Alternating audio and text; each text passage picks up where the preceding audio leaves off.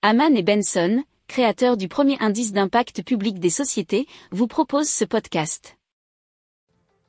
Haman and Benson, a vision for your future.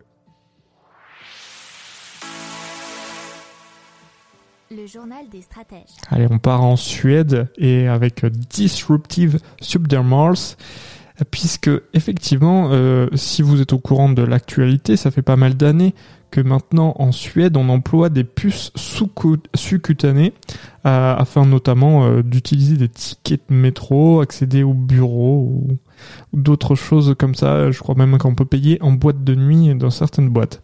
Alors, il y a une micro-puce pas plus grande qu'un grain de riz, nous dit l'article de RFI.fr.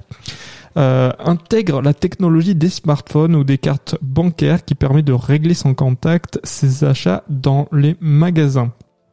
Mais depuis peu, la société Disruptive Subdermals euh, a ajouté à sa puce sous-cutanée les données du pass sanitaire et ça fait grincer quelques dents. Euh, d'un côté de la sphère de Twitter et pas seulement hein, d'ailleurs.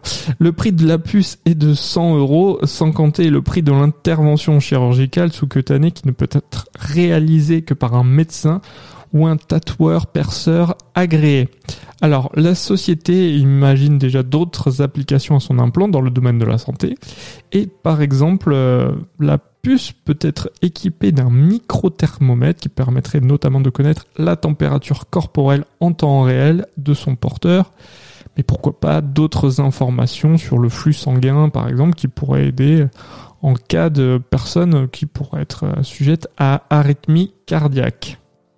Si vous aimez cette revue de presse, vous pouvez euh, vous abonner gratuitement à notre newsletter qui s'appelle La lettre des stratèges, LLDS, qui relate, et cela gratuitement, hein, du lundi au vendredi, l'actualité économique, technologique, énergétique, mais aussi de l'hydrogène, et puis de tout ce qu'on trouvera super intéressant pour votre vie.